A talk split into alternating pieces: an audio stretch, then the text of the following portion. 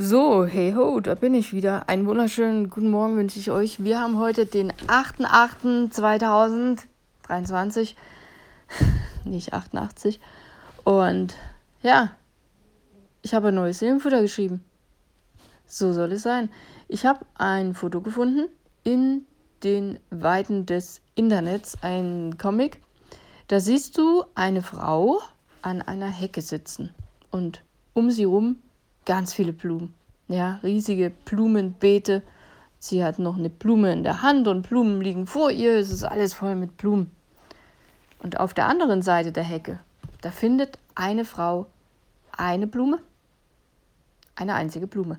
Und der Unterschied zwischen der beiden, den beiden Frauen ist es, die Frau, die nur eine Blume vor sich hat, die freut sich wie blöd darüber. Und die andere, die in den Blumenfeldern oder zwischen diesen Feldern sitzt, die ähm, sieht sehr traurig aus, obwohl sie so viele Blumen hat. Und ja, das hat mich zum Nachdenken gebracht. Und ich lese dir mal vor, was ich dazu geschrieben habe. Hast du schon mal nachgezählt, wie viele Dinge du besitzt? Das Statistische Bundesamt kommt zu dem Ergebnis, dass ein durchschnittlicher Haushalt in Deutschland etwa 10.000 Gegenstände besitzt. Vor rund 100 Jahren waren es etwa 180 Gegenstände. Jetzt frag mich bitte nicht, wie die das rausgekriegt haben. Eigentlich geht das ja nur, wenn man eine gewisse Anzahl von Menschen sagt, äh, zählt mal nach, wie viel ihr an Gegenständen besitzt. Wenn ich mich hier so umgucke, sehe ich jede Menge, obwohl ich jetzt kein Mensch bin, dessen Bude mega voll ist.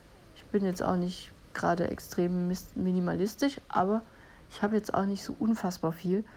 Und trotzdem sehe ich viele Dinge, die ich eigentlich gar nicht brauche. Und ja, also ich denke, 10.000 Gegenstände, das könnte schon hinkommen. Wer weiß. Ich lese mal weiter. Also, und vor 100, vor 100 Jahren habe ich geschrieben, waren es 180. Überleg mal, 10.000 sind es heute und 180 waren es vor 100 Jahren. Das ist schon ein gewaltiger Unterschied. Ich habe weitergeschrieben, wir konsumieren gerne, viel und schnell. Manches macht auch happy, doch der Reiz des Neuen verfliegt schnell. Glück ist eben mehr, als tolles Zeug zu besitzen. In Psalm 73, Vers 28 steht, Gott nahe zu sein ist mein Glück. Worte eines glücklichen Menschen, könnte man meinen. Wenn man den ganzen Psalm liest, dann bekommt man Einblick in das Leben dieses Menschen, wie er denkt und fühlt. Und da liest man dann von jemandem, dem tiefe Verzweiflung nicht fremd ist, der mit seinem Schicksal hadert und den die Frage umtreibt, wo in all dem Gott ist. Sein kindliches Vertrauen in einen guten und gerechten Gott, der die Menschen unendlich liebt, ist erschüttert. Von wegen, wer sich an Gott hält, dem wird nichts fehlen. Er schreibt, ich war eifersüchtig auf die Menschen, die nicht nach dem Willen Gottes fragen, denn ich sah, dass es ihnen so gut geht. Ihr Leben lang kennen sie keine Krankheit. Sie verbringen ihre Tage ohne Sorgen und müssen sich nicht quälen wie andere Leute. Gott merkt ja doch nichts, sagen sie. Was weiß der denn da oben von dem, was hier vorgeht? So sind sie alle, die Gott verachten. Sie häufen Macht und Reichtum an und haben immer Glück. Er hingegen fühlt sich elend. Er, der immer bemüht war, ein anständiges Leben zu führen, dieser Mensch geht fast vor die Hunde und fühlt sich vom Unglück verfolgt. Und dann am Ende des Psalms formuliert genau dieser Mensch, Gott nahe zu sein, ist mein Glück. Wie kommt's? Er schreibt irgendwann, also am besten du liest diesen Psalm 73 mal selber dir durch. Er schreibt irgendwann, schließlich ging ich in dein Heiligtum und dort wurde mir auf einmal klar, entscheidend ist, wie ihr Leben endet. Also diesen Menschen, die nicht nach Gottes Willen fragen. Ich glaube, dieser Mensch hatte eine Begegnung mit Gott, der ihm eine neue Sichtweise auf die Welt ermöglichte. Keine Ahnung, aber mit Heiligtum den Tempel meint, wo die Menschen früher zum Beten hingingen. Fakt ist, irgendwas hat sich krass verändert.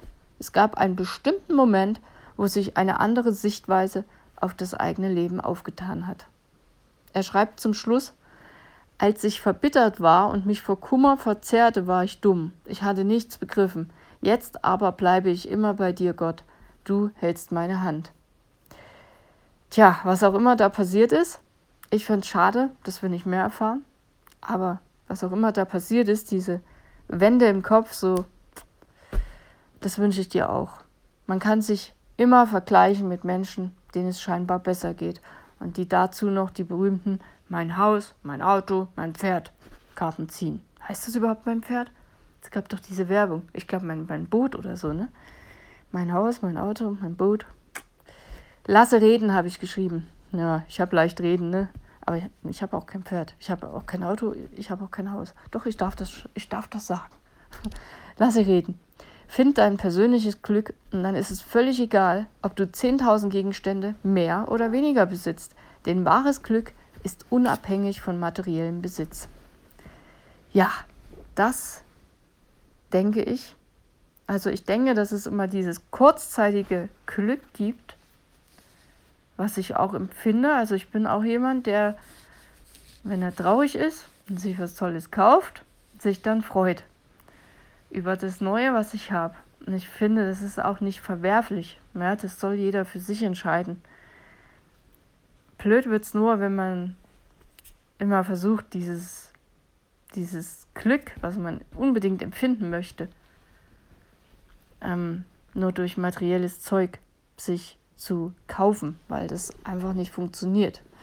Das ist zwar ganz nett und schön und man freut sich, aber so wirklich richtig glücklich macht es nicht.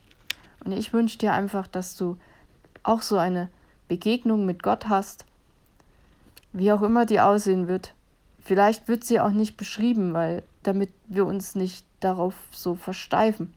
Ich denke, das kann bei uns Menschen ganz unterschiedlich aussehen, wie diese Begegnung ist oder stattfindet.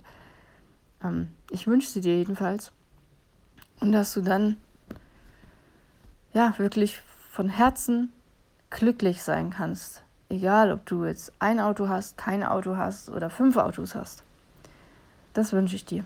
Und ich glaube, damit hat man im Leben echt schon sehr viel gewonnen, wenn man das begriffen hat, was wirklich glücklich macht. So, das war's von mir, von heute, für heute. Ich bin morgen wieder da und dann mal gucken.